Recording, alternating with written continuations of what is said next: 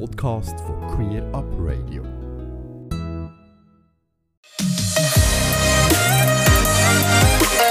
Wir und die anderen. Eine Sendung von Queer Up Radio.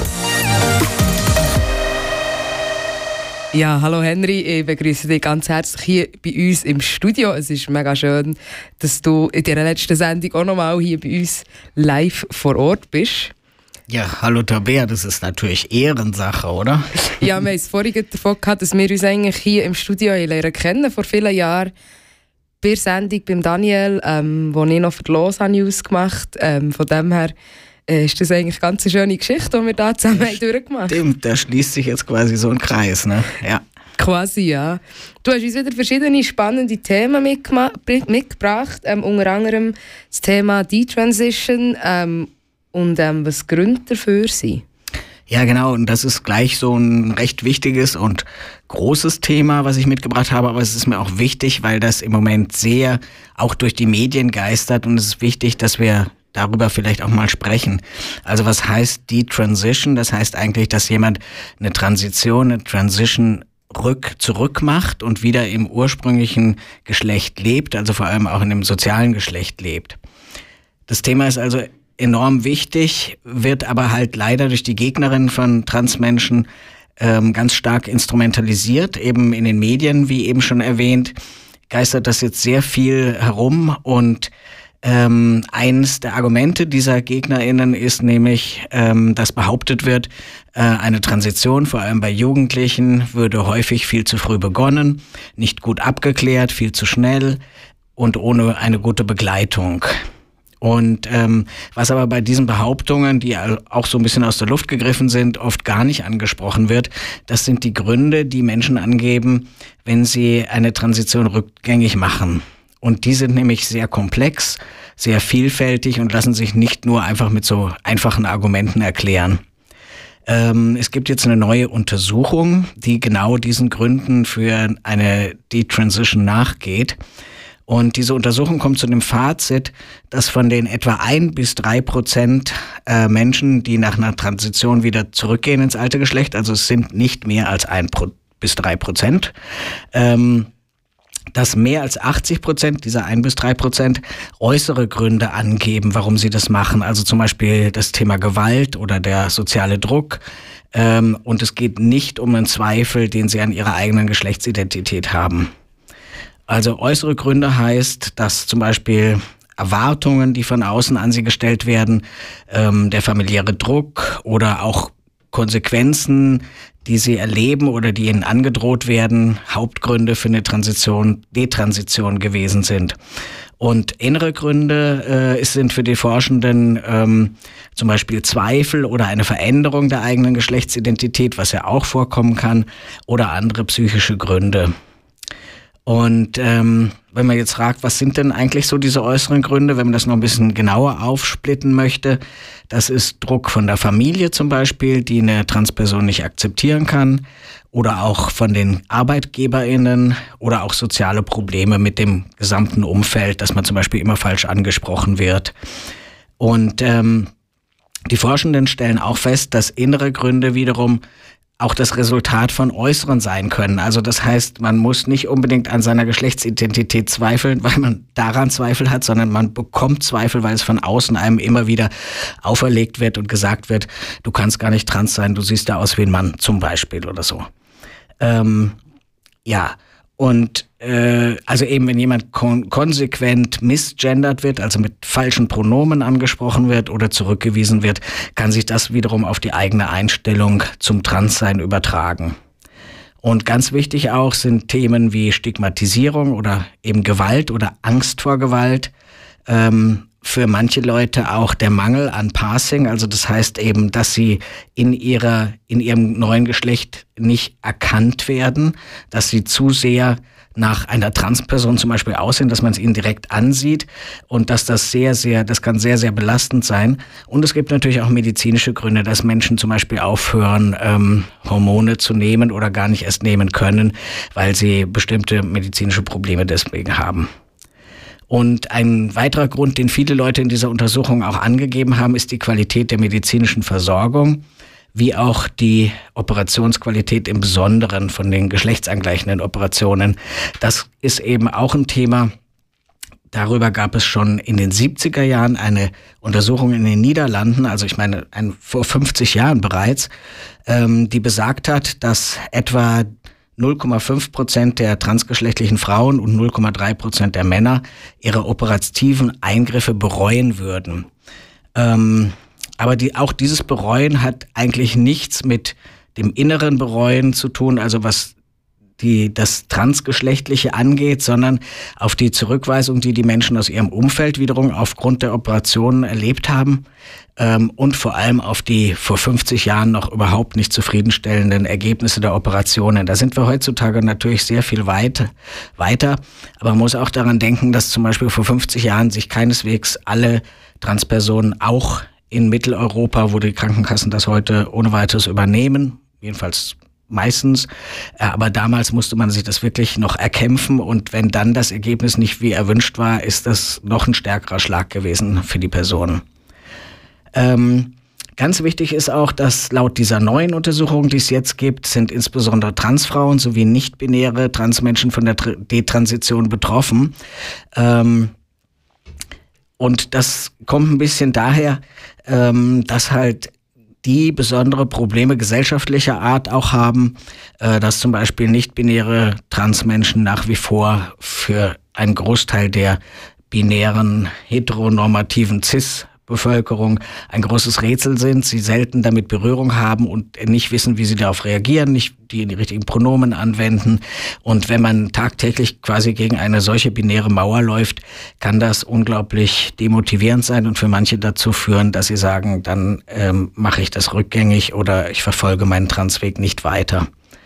Und ähm, umgekehrt ist vielleicht auch wichtig noch, ähm, das, äh, wie eine Transition unterstützt werden kann. Das ist überhaupt kein neues Ergebnis und das leuchtet jedem sofort ein, dass äh, wenn die Familie und das Umfeld die Transperson stützt und mitträgt, dass das auch dazu führt, dass eine Transition er erfolgreich ist, dass die Leute ihren Weg gehen können. Im umgekehrten Fall ist das eben einer der sehr wesentlichen Gründe, warum Menschen ähm, aufgrund mangelnder gesellschaftlicher Akzeptanz eine Transition abbrechen oder zurückgehen können.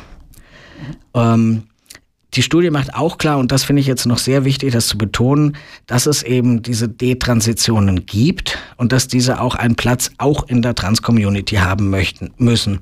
Das ist nämlich auch dort ein bisschen ein Tabuthema, über das man nicht redet, weil es ist ja sozusagen kein Erfolg für unsere Community auch wenn es eben ein bis drei Prozent nur sind, verglichen zu Scheidungen von äh, heterosexuellen Ehen ist das ein Nichts, Klammer zu.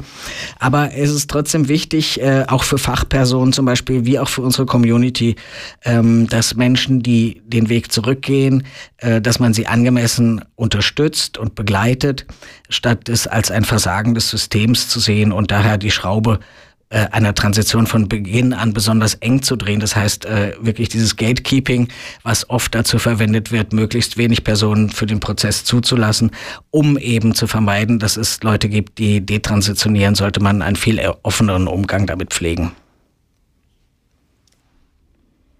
Beim nächsten Thema geht es um geschlechtsneutrale Toiletten im Kanton Fribourg ja, mal wieder Toiletten, das haben wir schon immer wieder, aber es ist eben auch ein unendliches und ein sehr wichtiges Thema für ganz viele Menschen. Ähm, kürzlich Anfang Oktober haben mehrere Mitglieder des Freiburger Großen Rates ähm, eine Änderung der gesetzlichen Bestimmungen im Kanton gefordert, damit es keine Verpflichtung für ausschließlich getrennte Toiletten äh, für Frauen und Männer gibt. Also das Ziel ist, dass alle, auch nicht-binäre Menschen, sicher auf eine Toilette gehen können. Im Moment ist es aber äh, sind diese Sachen kantonal geregelt in allen Kantonen und in äh, Freiburg ist es so, dass für den Bau und die Gestaltung von öffentlichen Anlagen eine Geschlechtertrennung bei den Toiletten vorgesehen ist. Ähm, und die Antragstellenden argumentieren jetzt, dass diese Trennung doch schon längst in vielen öffentlichen Räumen wie Zügen, Flugzeugen aber auch in einigen Kantonen, wie zum Beispiel in Luzern, aufgehoben worden ist. Und selbst in einigen öffentlichen Gebäuden wie Museen oder dem Rathaus in Zürich gibt es zusätzliche Toiletten für alle Geschlechter. Und die Antragstellenden aus dem Großrat in Fribourg fordern nicht nur, fordern nicht, dass es geschlechtsneutrale Toiletten überall geben muss, sondern sie fordern, dass es nicht verboten ist, diese einzurichten. Also sozusagen ein bisschen vorsichtig runtergefahren, um vielleicht auch mehr Akzeptanz zu bekommen von den äh, KollegInnen im Rat. Und dass es auch möglich sein soll, ähm, diese in Neubauten von vornherein mit einzuplanen, wenn gewünscht. Ähm, Sie argumentieren auch, dass solche Toilettenräume eben Vorteile für alle hätten. Also es geht eben nicht allein um Transpersonen, das ist auch sehr wichtig. Ähm, aber für Transpersonen ist es halt und vor allem für nicht-binäre Menschen, die einfach zwischen den beiden Angeboten äh, Damen- und Herrentoilette sich nicht entscheiden können, weil sie wieder das eine oder das andere sind. Für die ist es schon wichtig, aber eben auch für Personen mit kleinen Kindern oder für ältere Menschen oder andere Personen, die eine Assistenz brauchen. Das sind eigentlich immer schon die Argumente, die wir auch haben. Ähm, geschlechtsneutrale oder Unisex-Toiletten sind kein ähm, Argument allein für Transpersonen, sondern wirklich für alle Menschen. Ja, und das erinnert mich natürlich an eine Motion aus Bern, an der du, Tabea, be beteiligt warst. Ähm, die hat ja 2020 gefordert, dass in allen zu sanierenden und neu zu bauenden Schulgebäuden der Stadt geschlechtsneutrale WCs und Garderoben, äh, also nach Möglichkeit eingebaut werden sollen. Und immerhin ist dieses Konzept ja jetzt auch im Gleichstellungs-, im Aktionsplan Gleichstellung 2019 bis 2022 eingeflossen und wird auch in einigen Planungen berücksichtigt. Also ist immerhin ein Erfolg und wir wünschen natürlich auch, dass das in ähm, Fribourg auch gut durchkommt und so nach und nach in weiteren Kantonen auch eingeführt wird. Ist halt so blöd, dass es alles immer kantonale Gesetzgebungen sind. Definitiv. Also wir hoffen durchaus, dass es da vorwärts geht. Äh, es kommt ja nicht nur dazu, dass es noch kantonale Sachen gibt. Dann gibt es untergeordnet in der Stadtgesetz nochmal anders aus. Von dem her. Ähm, ist, sonst wäre es ja einfach, gell? Ja, also. genau. Eben, ja. Unsere Kämpfe dürfen anscheinend nicht einfach sein. nee, nee, genau. Heute in zwei Wochen, am 7. November, findet der Transkongress statt. Genau, der Transkongress ist ja dieses Jahr in vier ähm, Abende oder vier Veranstaltungen aufgeteilt. Ähm, und am 7. November ist bereits der dritte Sonntag, an dem äh, die Transtagung oder der Transkongress stattfindet. Und um so ein bisschen neugierig machen, wollte ich einfach kurz berichten, welche Themen vorkommen, weil es wirklich spannend und toll ist. Das Ganze findet nur online statt. Dazu haben wir uns entschlossen, aufgrund der halt im Sommer, als das Programm festgezurrt wurde, immer noch etwas unsicheren Lage, dass es nur online ist, aber es funktioniert. Es haben in den ersten beiden Tagen schon sehr, sehr viele Leute teilgenommen. Nun kommt der dritte Termin. Und der beginnt mit einer Keynote oder einem Einführungsvortrag, der auf Englisch gehalten wird, aber sehr wichtig ist. Der heißt nämlich Supporting Trans People of Color. Das ist ein Vortrag auf Englisch des britischen Transaktivisten Sabah Choudhury ich weiß nicht ganz, ob ich es richtig ausspreche, aber der hat 2013 zum Beispiel die Trans Pride in Brighton mitbegründet, ähm, die wirklich eigentlich weltweit eine der ersten Trans Prides war, oder zumindest in Europa. Und er setzt sich mit ganz vielen Projekten auch für Transjugendliche of Color ein. Ähm, das ist sicher ein sehr wichtiger Input für unsere Schweizer Community, die ja bei den Themen auch oft so ein bisschen hinterherhängt gegenüber anderen Ländern. Und ähm, nach, dieser, nach diesem Einführungsvortrag spaltet sich das Ganze in verschiedene Workshopsräume auf und ähm, es gibt Themen wie Neurodiversität und Transidentität, ein eher wissenschaftlicher Vortrag oder die Checkpoints von Zürich, Bern und Lausanne stellen sich vor und was die jeweils auch für Transmenschen anbieten. Auch das Thema Trans in der Arbeitswelt wird diskutiert und sicher äh, für viele ein wichtiges Thema sein. Und es gibt auch einige Workshops auf Französisch. Ähm, aber einen Workshop möchte ich noch besonders vorstellen, der vielleicht für viele, die hier zuhören, noch interessant sein könnte, nämlich ein Workshop für Trans Allies, also für Menschen, die selber nicht trans sind, aber Transpersonen aktiv unterstützen möchten. Und in dem Workshop werden erstmal die Begriffe geklärt und wie man über Transpersonen redet, wie man zum Beispiel beim Coming Out einer nahestehenden Person mithelfen kann und wie man über das Thema aufklärt, auch andere Personen, die selber nicht betroffen sind. Und welchen, welche Unterstützung einfach zugewandte Personen, also Allies, leisten können. Ähm, man kann an der Tagung gratis teilnehmen, ähm, aber eigentlich würden sich die VeranstalterInnen freuen, wenn man ein Tagesticket löst. Ähm, das kostet Normalpreis 15 Franken und es gibt Abstufungen für Leute, die gerade weniger Geld haben. Es gibt aber auch die Möglichkeit, so ein Upgrade zu machen und da noch ein bisschen Support draufzulegen ähm, also 30 oder 50 Franken, wenn man das kann. Und das geht dann als Spende an TeachNS. Also wenn man wissen will, nochmal das ganze Programm anschauen möchte oder wie man teilnehmen kann, guckt man einfach auf Trans Congress in einem Wort geschrieben, Congress mit C, transcongress.ch und kann sich dort eigentlich jetzt schon anmelden und sein Ticket sichern.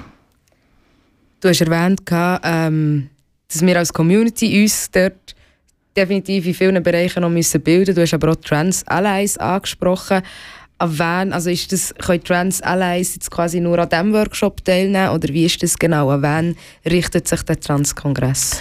Also ähm, es steht bei der Beschreibung der einzelnen Workshops dabei, an wen es sich konkret richtet. Grundsätzlich sind sie zum Zuhören offen für alle. Wenn es in die Diskussion geht, steht manchmal dabei, dass es sich wirklich nur an Transpersonen richtet, auch die Diskussion, aber ein offenes Ohr haben können alle, die daran teilnehmen möchten. Also ähm, ich würde mal sagen, 80 Prozent der Workshops sind offen für alle, die sich für das Thema interessieren und sich da ein bisschen weiterbilden möchten.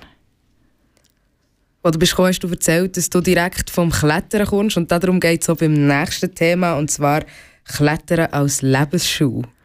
Genau, ja, das ist tatsächlich so. Ich ähm, seit neuestem klettere ich auch ein bisschen. Insofern steht das Thema bei mir persönlich jetzt auch so ein bisschen im Vordergrund. Und ich bin kürzlich auf einen Film gestoßen, ähm, den ich auf Facebook gefunden habe und der hat mich total fasziniert und deshalb möchte ich das jetzt auch vorstellen, weil es wirklich äh, das Thema Trans und das Thema Sport, was für viele Transmenschen auch ein schwieriges Thema ist, so ein bisschen zusammenbringt und so das Beste aus beiden Welten zeigt. Also der Film heißt They, Schrägstrich Them, das sind die Pronomen für nicht-binäre Personen im Englischen. Ähm, es geht um eine US-amerikanische nicht-binäre Transperson heißt Laure Saborin. Und diese Person ist Bergführerin und eben, wie gesagt, nicht-binär trans. Und für Laure ist Klettern eben weit mehr als ein Sport. Also Laure klettert, also anders als ich, ähm, als Anfänger klettert wirklich auf einem sehr, sehr hohen Niveau. Einfach so diese senkrechten Felswände rauf. Ähm, und deshalb ist für Laure das Klettern ähm, mehr als ein Sport, den man halt so als Hobby macht, sondern es ist wirklich auch ein Weg, die eigene Identität kennenzulernen und auch Widerstandskraft aufzubauen in einer Welt, die halt mehr oder weniger binär geprägt ist bis heute. Ähm, der Film dauert ungefähr eine Stunde und er kann gratis im Internet geschaut werden. Ähm, er ist äh, finanziert worden von einer Bergsportfirma oder äh, so Klamottenfirma für Bergkleidung, die heißt Patagonia.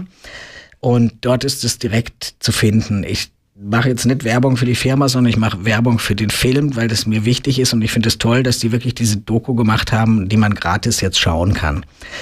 Also es gibt natürlich viele Kletterfilme, aber der ist wirklich ein besonderer, ähm, denn er zeigt eben, dass das Klettern mehr ist als einfach nur ein Sport wie äh, Fußball oder Tennis. Und für Lore ist das Klettern wirklich Lebensrettung gewesen. Also seit der Kindheit litt Lore unter dem zugeschriebenen Geschlecht, unter dem falsch zugeschriebenen Geschlecht und hat deshalb zum Beispiel, und das wird im Film auch thematisiert, eine schwere Essstörung entwickelt, ähm, als Lore in die Pubertät kam. Und äh, ungefähr in dem Zeitraum hat Lore dann angefangen auch mit dem Klettern und zwar eben wirklich auf hohem Niveau und wurde immer besser und besser. Und was der Film halt so schön zeigt, und deshalb ist mir das wichtig, dass das Klettern eben auch so eine Art Lebensschule ist. Also man lernt halt wirklich mit schwierigen und oft sehr herausfordernden Situationen umzugehen, manchmal auch gefährliche Situationen, eben sich zu steigern, dran zu bleiben, sich auf den Moment zu fokussieren und Vertrauen zu haben, nämlich zu der Person, die einem unten am Boden steht und einen sichert. Äh, und manchmal muss man eben auch das Fallen oder das Herunterfallen lernen, also wirklich mit ähm, mit der Frustration umgehen, dass es eben doch nicht so geht, wie man immer möchte, um dann wieder neu starten zu können. Also ich meine, das hört sich jetzt an wie aus so einem Lebensweisheitskalender, aber es ist tatsächlich so. Ähm, Und für Lore war wichtig, dass der Sport so ein bisschen das Gefühl der Sicherheit im eigenen Körper gegeben hat. Also den Körper zu akzeptieren, wie er ist, im Klettern, so wie dieser Körper von vielen eben draußen in der Welt, in der Gesellschaft nicht akzeptiert wurde. Und ähm, Viele würden wahrscheinlich jetzt das Felsklettern vor allem an diesen senkrechten Wänden für einen ganz abenteuerlichen oder sehr gefährlichen Sport halten, aber für Lore vermittelt er eben eine Sicherheit, ganz bei sich zu sein und wirklich sich auf das Klettern zu fokussieren und alle äußeren Störungen auszublenden, die halt der Alltag so nicht bietet. Also ich finde es einen großartigen Film, für Leute, die sich für Klettern interessieren, noch ein bisschen großartiger, aber auch für alle anderen, weil es wirklich wieder eine letztlich positiv ausgehende Geschichte zeigt von einer Person, die ihren Weg gefunden hat und in einem Sport ähm, glücklich geworden ist, der halt wirklich so ihr Sport ist. Ähm, und äh, ja, also einfach ganz großartig und ich eben, weil ich jetzt selber kletter, kann ich es gut nachvollziehen. Ähm, ich kann beim Klettern wirklich alles ausblenden, was mich vorher noch arg beschäftigt hat, was mich geärgert hat und das und nach dem Klettern ist man kaputt, aber glücklich. Was will man mehr? Für unsere Zuhörenden, die den Beitrag nur gehört haben, ist es sehr schön, dir zuzuschauen und dir deine Begeisterung im Gesicht zu sehen. Wie sehr oft bei deinen Beiträgen, weil du bist immer mit Herzblut dabei und hast so viele spannende Beiträge gebracht. Und wir haben vorher darüber geredet, wie wir uns vor vielen Jahren, ich bin nicht dazu gekommen, auszurechnen, uns hier im Studio erkennen. Und du hast immer ein Prosecco mitgebracht. Das war halt so die Tradition, gewesen, dass wir mit Daniel ein Prosecco getrunken und du hast den Prosecco mitgenommen in unsere Sendung und wir haben das hier weitergezogen. Und darum, wie du am Anfang schön hast gesagt, schließlich der Kreis. Für mich war klar, gewesen, dass ich dir zum Schluss halt muss ein Prosecco oh, mitbringen nee. ja, super. Also ich habe heute natürlich auch einen mitgebracht. Ja, genau. Das ist, das, ist, natürlich auch, nee, da freue ich mich, aber also, das ist ja toll. Für unsere Zuhörenden, wir haben auch sehr viel Prosecco mitgenommen, wir uns nicht so haben abgesprochen, aber das ist doch schön. Ja, also ich meine, das ist ja schon mal, ach nein, also ganz toll, freut mich total. Und und für unsere Zuhörenden, die diesen Beitrag immer äh, haben gelost und auch spannend gefunden, es wird äh, äh, quasi eine Zukunftssendung geben mit diesen verschiedenen Newsformaten von TGNS, Hub, Pink Cross Los und Checkpoint. Ähm, in welcher Form ist noch nicht ganz klar, aber es wird der Radiomachende von Queer Up die Sendungsformat im neuen Jahr übernehmen. Also lasst euch überraschen, wie die rauskommen. Aber ähm, für jetzt danke ich dir für deine grossartige Arbeit und es hat gefällt mit dir und auf gleich wieder ja, irgendwo ja. Genau. Im Quartier Im oder Quartier. in der Community. Genau. Ja, herzlichen Dank äh, euch beiden, Alex und Tabea. Es war immer toll, hierher zu kommen. Und ich bin nicht nur wegen Prosecco gekommen, aber. Auch das wird uns fehlen. genau. Tja. Ganze Sendungen und mehr findest du auf queerupradio.ch.